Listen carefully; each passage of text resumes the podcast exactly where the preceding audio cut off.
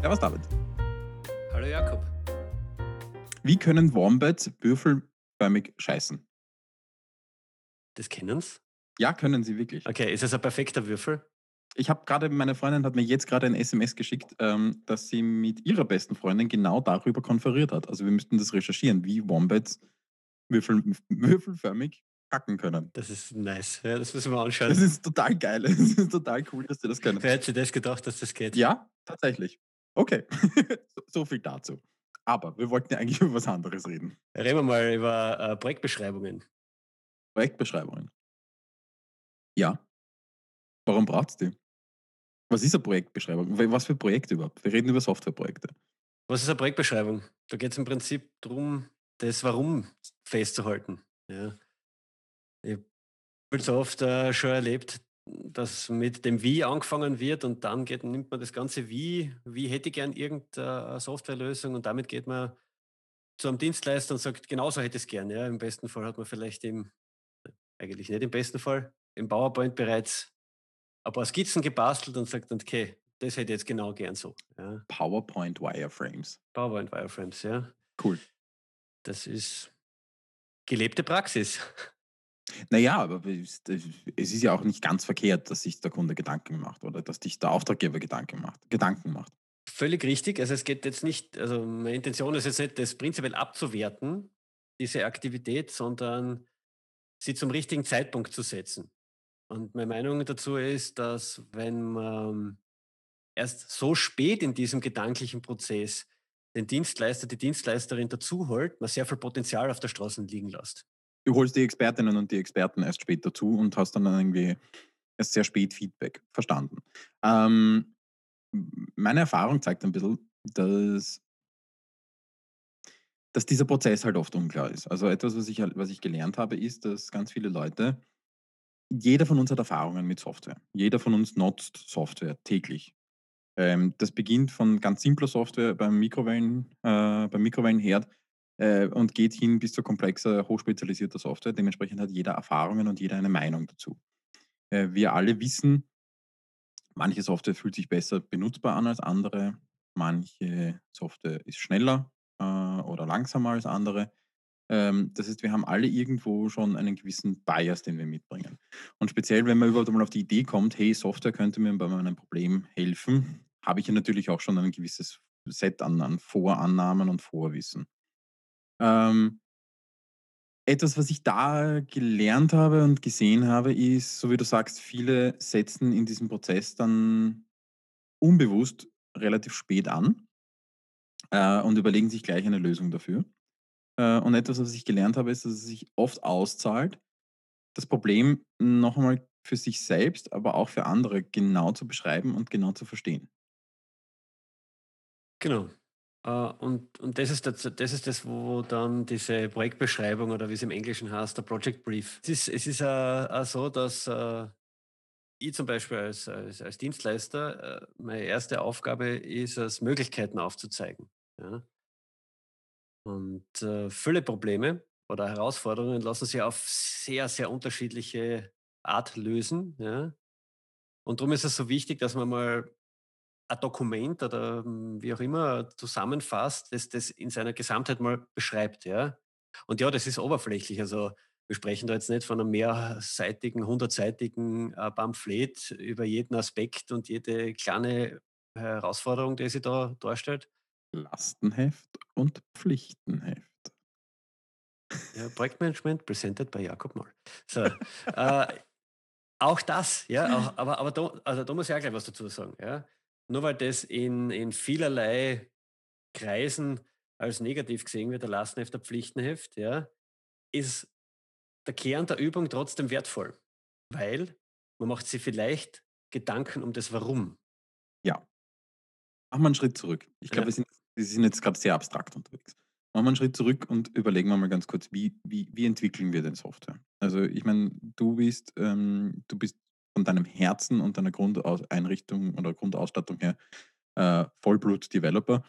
Ich bin ähm, der Projektmanager und, und, und, und, Projektmanager und Berater. Du hast dich sehr stark in die, einfach durch deine Firma auch weiterentwickelt. Das heißt, wir beide kennen den Prozess eigentlich in all seinen Rollen und in all seinen Aspekten. Das heißt, wir sollten vielleicht einmal klären, ähm, wenn wir sagen, wir setzen oder manche Kunden, Kundinnen und Kunden setzen später im Prozess an, was heißt das?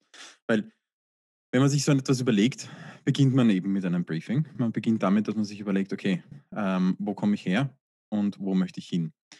Ähm, ein Projekt, vor allem ein Softwareentwicklungsprojekt, das ist für mich so ein ganz, ganz wichtiger Faktor. Da geht es nicht um Output. Es geht nicht um die Aktivität des äh, Programmierens und es geht nicht um den Output, das dabei Software rauskommt, sondern es geht um den Outcome. Ähm, der Outcome ist, welches Problem löse ich. Es gibt so ein schönes Beispiel mit dem Kuchenbacken. Es gibt Input, Aktivität, Output und Outcome. Und beim Kuchenbacken ist Input die Zutaten. Äh, Mehl, Zucker, Salz, was auch immer. Ähm, die Aktivität ist das Kneten, das Rühren, das Einfüllen in die Backform und das Backen. Output ist ein guter Kuchen, aber Outcome ist eine geile Party, weil alle über den Kuchen happy sind. Das heißt allerdings jetzt, äh, Punkt 1, ich kriege demnächst einen Kuchen von dir und die Rahmenbedingung ist, ich, ich mag keinen Zitronenkuchen. Ja, das stimmt zwar nicht, aber ich gebe dir jetzt einfach mal ein paar so Rahmenbedingungen. Ja. Äh, aber du hast schon vollkommen recht. Also es ist das, was ich haben möchte, ist eigentlich nicht der Kuchen, sondern das, was der Kuchen bewirkt. Ja? Indem er zum Beispiel meine Gäste bei einer Party glücklich macht. Ja? Und alle sagen, hey, da gibt es einen super Kuchen, da komme ich wieder her. Und das Gleiche ist mit Software. Software ist nur das Medium dazu, ja? um ein gewisses Ziel zu erreichen. Äh, und darum ist es halt so wichtig, diese Grundintention zu teilen. Und das kann man in Form von einem, so einer Projektbeschreibung machen. Ja? Das ist jetzt eine gute Übung für einen selber, um vielleicht äh, auf das eine oder andere noch draufzukommen. Ja? Ähm, weil es ist gar nicht gesagt, dass ich diese Projektbeschreibung unbedingt mit meinem Dienstleister, Dienstleisterin teilen muss. Ja? In erster Linie ist es mal eine Übung für einen selber. Wie geht ihr damit um? Habt ihr eine Vorlage für eure Kunden? Wir haben eine Vorlage für äh, Interessentinnen und Interessenten auf unserer Website zum Download. Ja? Das ist grob durchstrukturiert, wo ich sagen kann, okay, ich gebe mal einen Überblick über das Unternehmen. Ja, in welchem Umfeld bewege ich mich überhaupt? Wie groß ist mein Unternehmen? Äh, oder ist mein, mein Unternehmen vielleicht so groß, dass es nur Sinn macht, die Abteilung zu beschreiben? Da gibt es ja auch, ich meine, diese, schau dir Konzerne an, die sind so groß, natürlich kann das äh, nicht in drei Sätzen zusammengefasst werden. Das gibt nämlich dann schon mal ein gewisses Mindset vor. Ja? Äh, welche potenziellen Compliance-Regeln kann es geben? Welche rechtlichen Rahmenbedingungen kann es geben? Was für Anforderungen, also es macht dann halt einen Unterschied, ja, ob ich für ein mittelständisches Unternehmen in Niederösterreich arbeite oder für einen internationalen Konzern. Ja. Im nächsten Schritt gibt man äh, eine Übersicht über das Projekt an sich. Ja. Und da geht es jetzt noch gar nicht darum, dass das so eine detaillierte Beschreibung der Anforderungen ist, sondern mal generell einfach ein bisschen Hintergrund, wieso ist man überhaupt an den Punkt gekommen, das Projekt zu machen.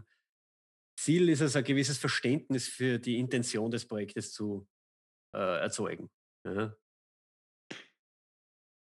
Ich habe jetzt gerade überlegt, in der Vergangenheit habe ich ja sowohl die ich habe beide Seiten schon hinter mir und beide Seiten irgendwie auch erlebt. Ich habe die Auftraggeberseite erlebt, ich habe die Auftragnehmerseite erlebt. Ich habe solche Project Briefs auch selber schon geschrieben und ich habe jetzt gerade so ein bisschen im Kopf reflektiert, wie meine eigentlich ausgeschaut haben. Und meine, meine, meine Project Briefs oder diese Zusammenfassungen sind deutlich knapper geworden mit der Zeit. Sie sind deutlich, glaube ich, pointierter geworden. Äh, und sie beinhalten, glaube ich, ein paar Eckpunkte. Ich nehme mal an, dass du die, dass du, dass du die ähnlich hast, ähm, die, die immer drin sein müssen. So dieses, wer sind wir, woher kommen wir, was haben wir, was haben wir für Probleme, was wollen wir erreichen, wie verdienen wir Geld, äh, wo brauchen wir Unterstützung. Ähm, du hast gesagt, ihr habt eine Struktur dafür. Ähm, wie, wie schaut die in etwa aus? Ähm, das fängt einmal mit dem Überblick über das Unternehmen an sich an. Das ist, schon mal, wesentlich zu wissen, in welchem Mindset, in welchem Umfeld man sich begibt. Es ist halt ein Unterschied, ob äh, ein Projekt für ein mittelständisches Unternehmen in Niederösterreich oder Steiermark gemacht wird, als für einen internationalen Konzern. Ja. Da treffen andere Rahmenbedingungen. Plus es hilft schon einmal zu verstehen, mit wem hat man es überhaupt zu tun. Also was, was, was ist der Hintergrund? Also wenn ich, was weiß ich, für, einen, für ein Tischlereiunternehmen was mache, ist das was ganz was anderes, als wenn ich für was weiß ich, eine, eine, eine Firma, die Hochhäuser baut, ähm, arbeite oder für einen Autobauer oder für irgendjemand anderen. Ja. Als nächsten Schritt haben wir dann äh, drinnen, dass man mal eine grobe Übersicht über das Projekt gibt. Und da geht es jetzt noch nicht darum, über, das, äh, über Anforderungen zu sprechen. Ja? Da geht es mehr darum, zum Beispiel dem Hintergrund und, und wie ist man eigentlich an den Punkt gekommen, dieses Projekt umsetzen zu wollen. Ähm, dass man da so ein bisschen was davon beschreibt, ja. Und im Kern geht es darum, dass man als äh, Dienstleisterin, Dienstleister versteht, worum es im Großen geht. Ja. Als nächstes dann ein Zeitplan. Ja. Wird gern mm, außen vor gelassen, habe ich schon oft erlebt, ja. Aber ähm, es kann halt einfach Abhängigkeiten geben zu irgendwelchen, keine Ahnung, Fristen, die man einhalten muss, weil du gerade die Baubranche als Beispiel genommen hast. Kann man Ja. das zusammenfassen unter Rahmenbedingungen? Also ich habe ich habe ich, ich habe ja auch so eine, so eine, so eine grobe Briefing-Vorlage und die deckt sich so im Großen und Ganzen mit dem, was du sagst. Ich habe die Punkte vielleicht ein bisschen anders benannt. Ähm, das ist so für mich einfach die Ausgangssituation. Wo kommt man her? Wer sind wir? Wo kommen wir her? Ähm, das ist die Motivation. Warum wollen wir etwas verändern und was wollen wir verändern? Ähm, das Was ist dann die Ziele? Das das. Und dann kommt für mich ein ganz Punkt, wichtiger Punkt einfach Rahmenbedingungen. Das ist Zeit, das sind Ressourcen, das sind externe Rahmenbedingungen. Ähm, so wie du sagst, haben wir Fristen bei einem Kunden einzuhalten. Hat unser Kunde, äh, unsere Kundin bei jemandem Fristen einzuhalten? Da, da, bin, da gebe ich dir schon recht, das sind natürlich alles Rahmenbedingungen. Also das, der ganze Project Brief geht ja im Endeffekt darum, Rahmenbedingungen zu kommunizieren. Ja? Von daher, ja, also natürlich die Überschriften, wie man strukturiert, das bleibt jedem selber überlassen. Also es gibt nicht diese eine äh, Variante, einen Project Brief zu schreiben.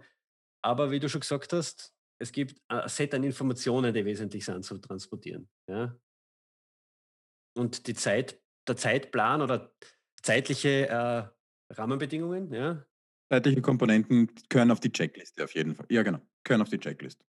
kann da ein Beispiel geben. Ja, man versteht dann vielleicht, habe ich jetzt gehabt einen Kunden, und ich habe am Anfang nicht so recht verstanden, warum er so Stress hat. Ja, an und für sich alles, äh, hätte alles äh, natürlich äh, super äh, qualitativ erledigt werden sollen. Gleichzeitig hat man immer gemerkt, er, "Ah, kann ich das heute noch haben, kann ich das morgen Vormittag haben und so weiter. Ja? Und ich habe nicht so richtig verstanden. Ja? Einerseits möchte er gern, dass man das äh, überlegt angeht und gleichzeitig hat er diesen Stress gehabt. Bis ich dann einmal gefragt habe, du, was ist denn los? Wa- Warum hast du so einen Stress? Ja? Du gibst mir unterschiedliche Signale. Bis er dann gesagt hat, ja, in der Abteilung gibt es eine Deadline und den möchte ich gern einhalten, weil äh, und so weiter. Eh wissen, ja. Und dann ist aber ganz klar, dann kannst du als Dienstleister auch auf das eingehen. Das ist genau der Punkt. Also je mehr, je mehr man als, als Dienstleister über solche Rahmenbedingungen Bescheid weiß, desto mehr kann man Abkürzungen suchen, desto mehr kann man diese, diese, diese Rahmenbedingungen abbilden. Also es hilft keinem was zu sagen, es muss qualitätsmäßig perfekt sein, es muss gesamter Umfang erfüllt sein ähm, und das alles in, in zehn Tagen fertig sein. Äh, weil irgendwo, es gibt so dieses, du kennst das, ähm, dieses, diesen, diesen Holy Grail des Projektmanagements. Es gibt dieses in Time, in Budget und in Quality. Ah, das Todesdreieck meinst du? Dieses Todesdreieck ist das. Und man muss eine Seite oder eine, einen Eckpunkt immer flexibel halten. Und das führt jetzt zu weit, wenn wir da reinsteigen, warum das alles so ist. Aber es hilft auf jeden Fall, diese, ähm, diese Rahmenbedingungen zu kennen. Denn ich glaube, etwas, was wir alle sehr gut können, ist Design to Budget. Das, was wir Design to Budget nennen. Und damit ist nicht immer nur gemeint Design to Financial, Financial Budget, äh, sondern das kann ja auch das Zeitbudget sein. Oder das kann das Ressourcenbudget sein, weil wir bestimmte Hosting-Umgebungen haben, beispielsweise technische Rahmenbedingungen. Also Design to Constraints.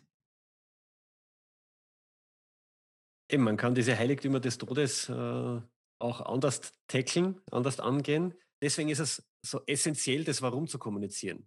Weil wenn man nur das Wie äh, kommuniziert und dann sagt, ja, aber das muss zu dem Zeitpunkt, zu dem Budget fertig sein, ja, mm, und die Qualitätskriterien muss es auch noch äh, entsprechen und ich habe nur das Wie kommuniziert oder äh, genau, also die Software quasi, die hätte ich gern, ja, dann, wird er, dann hat man das sicher schon erlebt, dass der Dienstleister, Dienstleister sagt, geht nicht. Und dann ist man frustriert. Wieso geht das nicht? Ja? Ähm, und wenn man das Warum kommuniziert, könnte der Dienstleister dann sagen, ja, das, was du gerade da jetzt da, also Individualsoftware zum Beispiel in der Form, das geht sich zu dem Zeitpunkt nicht aus oder das geht sich auch zu dem Budget nicht aus, ja. Aber das wäre die Alternative. Wir könnten jetzt derweilen da mal einen Workflow über E-Mail, über Werkzeug Y aufsetzen, damit du dein Ziel erreichen kannst, damit du in das digitale Arbeiten kommst. Damit haben wir quasi das Dreieck aufgelöst, gesprengt sozusagen, ja. Und ähm, ja, also das nochmal wiederholt. Das Warum ist so essentiell, ja. Also fassen wir jetzt einmal zusammen. Was gehört in so eine, in so ein, nennen wir es jetzt mal Briefing hinein? Wir haben, wer bist du? Was machst du? Also, ja, einfach mal so, so quasi Steckbriefartige Informationen. Ähm, da geht es einfach darum zu verstehen, mit wem haben wir es zu tun. Dann geht es darum zu sagen, also ein Problem Framing zu betreiben, also das ganze Problem mal einzugrenzen, zu erklären, woher kommt dieses Problem ähm, und warum braucht es dafür eine Lösung. Dann ist ein ganz wichtiger Punkt, die Rahmenbedingungen abzustecken. Das heißt, einerseits mal Timing, äh, andererseits externe Rahmenbedingungen, wie beispielsweise Gesetze, die in Kraft treten, auch wieder eine zeitliche Komponente hat. Ähm, aber auch so Sachen wie Abhängigkeiten zu, was weiß ich, internen ähm, anderen Projekten äh, klar zu Gibt es schon eine bestehende Softwarelandschaft, die zu berücksichtigen ist? Gibt es eine bestehende Softwarelandschaft? Gibt es vielleicht über das gesamte Unternehmen Initiativen, bestimmte Sachen voranzutreiben und wir müssen an diesen teilhaben und teilnehmen und wir müssen dort etwas liefern. Ähm, dann ist etwas, was uns äh, oder was immer weiter hilft, natürlich einen klaren Budgetrahmen auch abzustecken. Das ist für mich auch so dieses Thema Ressourcen. Äh, spannend ist aber auch immer zu wissen, was sind denn vielleicht nicht monetäre Ressourcen, die man, äh, die man nutzen kann. Äh, gibt es beispielsweise, wie du sagst, bestehende Systemlandschaft? Gibt es dort ähm, eine, eine Hosting-Umgebung, die, die es geben kann? Gibt es ein internes IT-Department, das sich um den Betrieb kümmert? Solche Sachen sind ganz, ganz wichtige Informationen. Gibt es eine interne Grafikabteilung, ja, die Aufgaben übernehmen kann? Habe ich schon erlebt, dass das quasi außen vor gelassen wurde, wobei das wertvolle äh, Unterstützung gewesen wäre. Ja. Und dann ist ein Punkt noch dabei, der, der mir oft zu kurz kommt und den ich gerne dann erfrage, wenn er nicht drinnen steht. Das ist so dieses Thema, ähm, wer, welche Personen sind eigentlich involviert. Ähm, sprich, nicht nur wer ist vielleicht die Projektmanagerin oder wer ist die Auftraggeberin oder der Auftraggeber, sondern auch tatsächlich, welche Menschen mit welchem Hintergrund und welchen Aufgaben und welchen Rollen arbeiten in diesem Projekt mit? Wer trifft die Entscheidungen? Und ich rede jetzt nicht von so etwas altmodischem wie einem Organigramm, sondern ich rede einfach wirklich darüber, ich möchte wissen, mit wem ich zu tun habe. Ich möchte wissen, wer, wer trifft die Entscheidungen und wer verfolgt, tritt welche Interessen. Da kann oft ein Interessensausgleich passieren. Ähm, und mit diesen Informationen kann man schon sehr viel anfangen. Und man merkt, dass, dass das echte Problem ist eigentlich nur ein Teil davon. Eben, und, und sei es nur, um daraus ableiten zu können, was es für die Durchlaufzeit von so einem Projekt bedeutet. Ja? Weil die Menschen, die jetzt da von der Auftraggeberinnenseite mitarbeiten, haben ja auch einen Job in der Regel, den sie erfüllen müssen. Ja, ja das ist Durchlaufzeit, genau, und, und, und Ressourcenverwendung. Das ist richtig das kennst du sicher, die Fragen, die gleich am Anfang einmal kommen ist, wie lange dauert es, was kostet ja. Das bringt mir zu einem Punkt, das mit dem Budget. Ja. Ihr merkt das oft, dass das noch sehr ungewohnt ist für die Menschen, für, für vor allem ein bisschen im Mittelstand, über das zu sprechen. Budget? Budget. Gleich am Anfang darüber zu sprechen, also man ist es halt so gewohnt, ja. Man will was kaufen, was kostet es? ein bisschen rumverhandeln und na, und man hofft irgendwie, durch das Nicht-Kommunizieren des, äh, ich habe zweieinhalbtausend Euro für das, ja, möchte man verhindern, dass der andere sagt, ja, es kostet zweieinhalbtausend Euro. Es dampft alles auf eine Vertrauensfrage natürlich ein. Wenn ich meinem Dienstleister, meiner Dienstleisterin nicht vertraut, dass er, dass er quasi sagt, um die zweieinhalbtausend Euro hole ich das Optimum für die raus, ja. Das ist aber Vertrauen, das man sich aufbauen muss. Ich glaube, Vertrauen ist Grundlage für jegliche Partnerschaft, sei es privat genauso wie, wie beruflich. Also ich muss mit jemandem, mit dem ich zusammenarbeite, derjenigen oder demjenigen muss ich vertrauen. Also ansonsten darf ich mit denen nicht zusammenarbeiten. Darum bin ich auch ein Riesenfan davon, bei der Zusammenarbeit mit der ähm, Dienstleister, Dienstleisterin einmal mit einem kleinen abgesteckten Projekt zu starten, sich gegenseitig abzuklopfen, sich gegenseitig zu beschnuppern, ja, weil es ist natürlich immer in beide Richtungen, ja, um dann für ein eventuell größeres Projekt besser gerüstet zu sein. In, Im Projektmanagement oder im Produktmanagement nennt man das das Minimum Viable Product.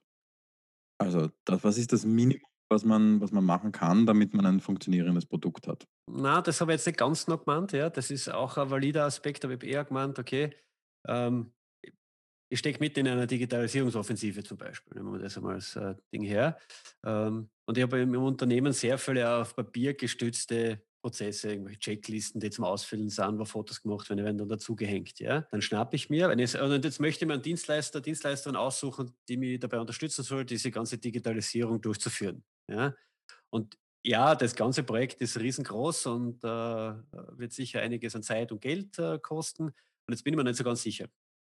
Dann wäre mein Vorschlag zu sagen, okay, ich stecke mal ein gewisses Budget ab. Ja?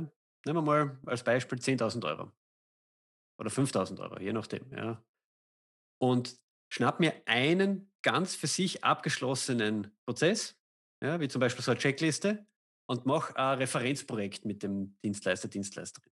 Natürlich, nachdem er schon eine Vorauswahl getroffen hat und gesehen hat, okay, wir sind prinzipiell mal sympathisch und das, was der schon gemacht hat oder sie, ist gut und es passt zu mir. Also die, die, die Due Diligence heißt das, glaube ich, im Englischen. Ja? Äh, das sollte man schon mal gemacht haben. Also man, ich gehe jetzt davon aus, dass man an dem Punkt ist, dass man sagt, ja, mit dem würde ich potenziell zusammenarbeiten, aber ich muss quasi diesen, diesen, diesen letzten Vertrauenssprung noch machen. Ja, dann mache ich halt nur ein Sprüngchen und probiere mal ein Projekt mit dem. Weil dann ist das Risiko einfach begrenzt. Auf Probe zusammen sein. Willst du mit mir gehen? Ja, nein, auf Probe. Genau. Und äh, weil da kann man nämlich dann äh, schauen, okay, wie kreativ ist der in der Lösungsfindung? Wie, wie schaut es mit Pragmatismus aus? Äh, ist man bereit, Abstriche zu nehmen? Welche nimmt man dann und so weiter? Also man kann sich gegenseitig sehr gut abklopfen. Ja?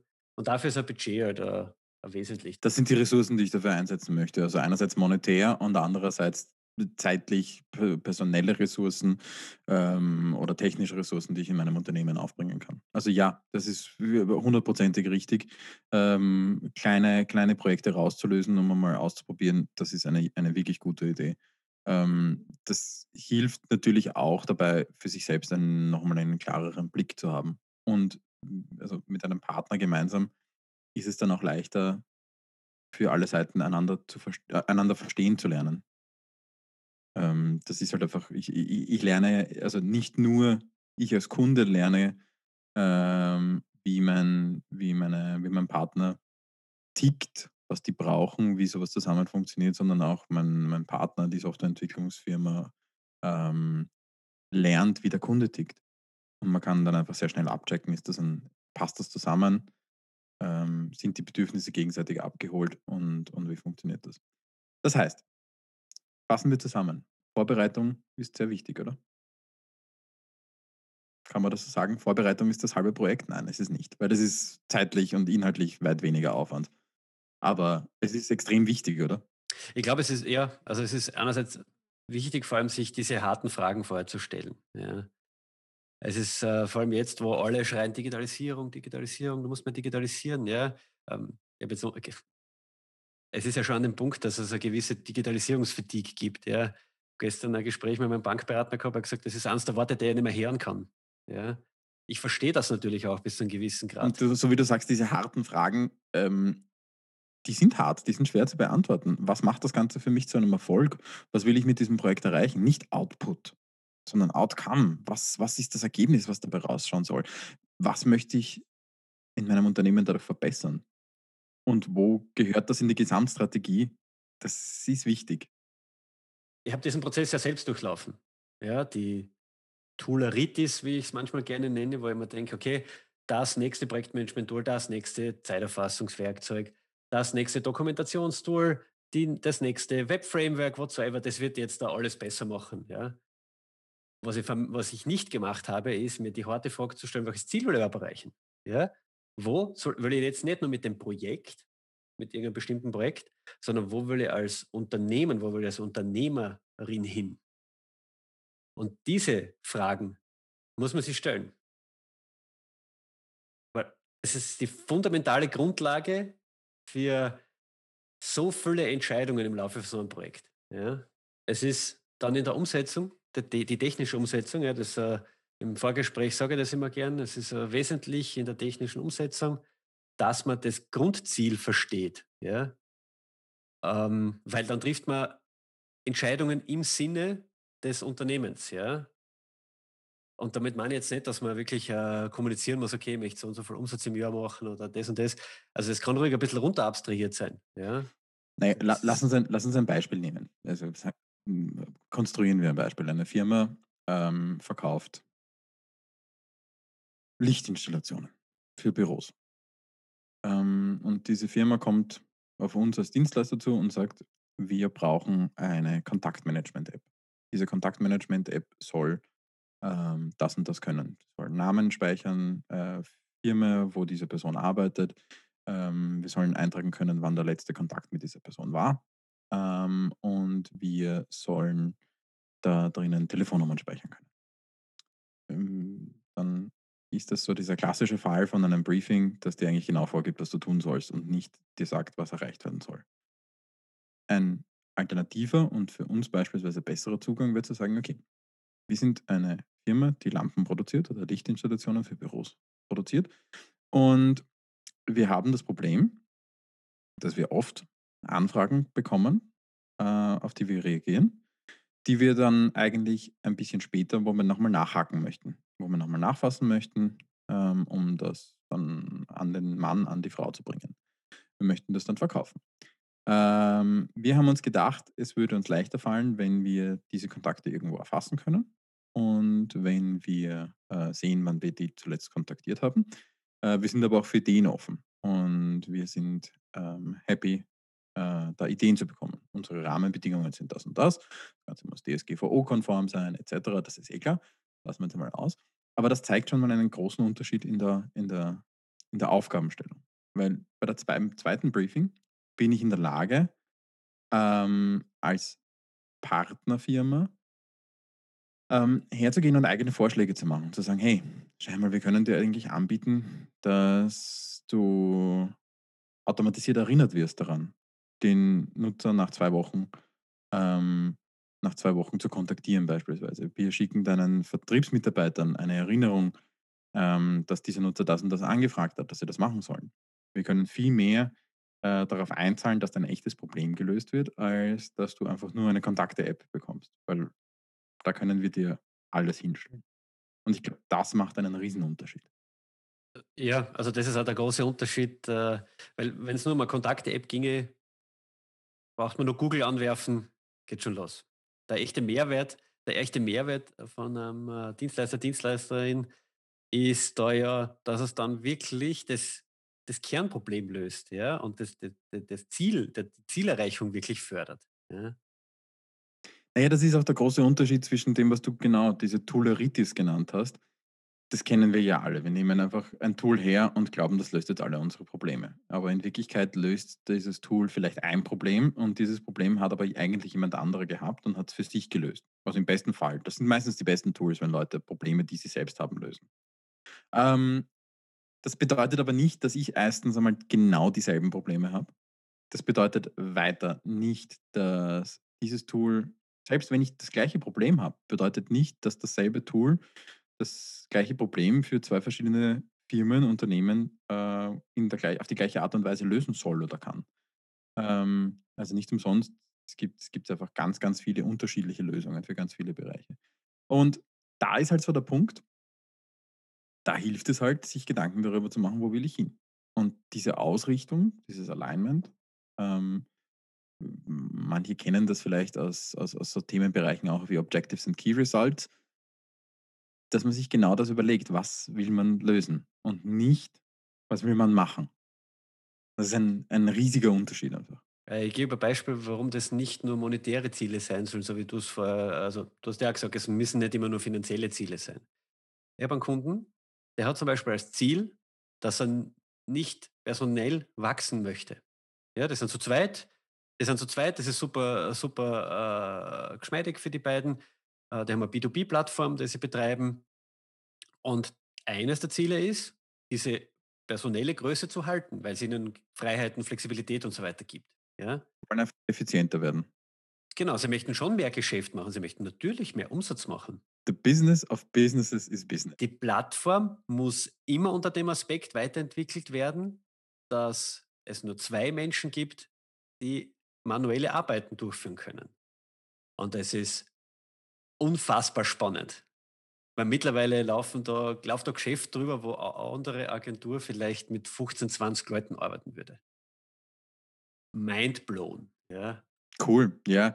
Es gibt ja auch ganz andere Möglichkeiten. Also wenn du weißt zum Beispiel, wer das Ding nutzen soll, gibt dir das auch ganz andere Möglichkeiten. Wenn es nur zwei Personen sind, die das Ding Tag ein, Tag aus nutzen ähm, und die sich das halt auch zurechtziehen können, kannst du hm, vielleicht mehr Expertenfeatures einbringen, während wenn da Leute damit arbeiten sollen, die damit vielleicht einmal die Woche zu tun haben und nur kurz zu tun haben, dann müssen Sachen viel einfacher und viel klarer sein.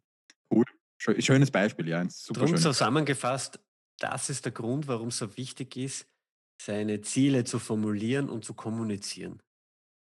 Das ist der Grund, warum es für uns so wichtig ist, unsere Kunden zu verstehen. Genau, und, und das, das, das geht ja runter, also ich gebe die Information weiter bis zum letzten in der Wertschöpfungskette sozusagen, ja. Bis zu, ganz runter. Jeder, jeder, der an dem Projekt dann mitarbeitet, weiß um diese Ziele Bescheid. Weil jede Entscheidung, die da getroffen wird, jede Priorisierung, die, die, die vorgenommen wird, jede Alternative, die überlegt wird, wird dann unter dem Aspekt beleuchtet. Ja, Geschäftsziele und, und, und messbare Erfolgsfaktoren, so wie du vorher das mit OKR als Beispiel genannt hast. Super äh, Möglichkeit. Es gibt einen, einen, einen, Rahmen. Also ich meine, ich beschäftige mich relativ viel mit OKRs. Das ist vielleicht nochmal ein Thema für eine eigene Folge oder fünf oder einen eigenen Podcast. ähm, aber das ist ein, ein, ein finde ich, extrem spannendes Thema, ähm, aus dem man viel für genau solche Bereiche auch ableiten kann. Das heißt jetzt nicht, dass man unbedingt eine komplette Zielhierarchie und eine, eine OKR-Hierarchie aufbauen muss, äh, um ein Softwareprojekt machen zu können. Ähm, das heißt schlicht und ergreifend, es hilft, wenn man sich mit genau diesen Leuchtturmzielen auseinandersetzt und wenn man weiß, wo, wo die Reise hinführen soll und wenn man unterscheiden kann zwischen Input, Aktivität, Output und Outcome. Zusammengefasst, Jakob, gehen wir es einmal durch, was äh, für Überschriften in so einem Project Brief zu finden sind, in einer Projektbeschreibung. Machen wir Word-Rap. Du sagst deine, ich sag meine. Okay. Abwechselnd. Unternehmensüberblick. Für mich ist das die Ausgangssituation. Projektübersicht. Die Motivation. Der Zeitplan. Zeitplan habe ich auch. Get rich or die trying. Der Budget. Für mich sind das die Rahmenbedingungen, die es gibt und die Ressourcen. Geschäftsziele? Ja, ich habe Geschäftsziele und Projektziele und ich habe eine kleine Ergänzung noch, nämlich Nicht-Ziele. Haben wir total vergessen zu erwähnen, haben wir im Vorgespräch besprochen. Nicht-Ziele sind ein ja. uraltes Werkzeug eigentlich aus dem Projektmanagement, das immer noch, also wir waren beide so, ja, das ist super. Festzulegen, worum sich dieses Projekt explizit nicht dreht, hilft extrem dabei, klarere, einen klareren Blick zu haben und klarere Entscheidungen zu treffen. Findet man demnächst in unserer Vorlage. Danke, Jakob, das werde ich mir ein bisschen klauen. Äh, dann habe ich noch Erfolgsfaktoren und Leistungsindikatoren. Ein holpriges Wort für KPIs. Also wie messe ich den ganzen? Ja, das ist ein, ein, ein sehr guter Punkt. Was macht das? Also ich habe das genannt, was macht das Projekt für meinen Kunden einen Erfolg? Wann bewertet er das als Erfolg? Und ich habe einen letzten Punkt, das ist das, was ich ähm, vorher schon erwähnt habe, die involvierten Personen und ihr Hintergrund, ihre Aufgaben, wie viel Zeit sie einsetzen können für das. Das ist einfach mir wichtig, weil it's, it's a people's business. Ja, das ist eine super Addition. Ja. Wird man demnächst auch in unserer Vorlage finden. Wir werden in die Show Notes einen Link zu der, zu, der, zu der Vorlage bringen. Die kann man sich gerne hernehmen. Und wir haben uns ja auch vorgenommen im Vorgespräch, wir wollen ein Action-Item am Ende genau, Folge ja. haben. Da, da, da, da, das Action-Item. Der Woche. Sehr schön. Das Action-Item dieser Woche ist, schreibe ein Projekt, ein Projekt, schreibe ein Projektbriefing anhand der Punkte, anhand der Checklist, die wir in dieser Folge behandelt haben. Äh, schick's sehr gerne an uns an, an podcast.digi-what.at. Wir geben sehr gerne Feedback, wenn ihr, wenn ihr euch meldet. Wir werden versuchen, ähm, alle, alle, alle Einsendungen zu berücksichtigen. Äh, sollten es zu viele sein, hoffe hoffen wir auf Verständnis, dass wir nicht die ganze Woche damit verbringen, äh, Project Briefs ähm, zu beantworten. Aber kurzes Feedback sollten wir auf jedes Ich weiß nicht, wie, wie, du das siehst, aber ich beantworte jedes.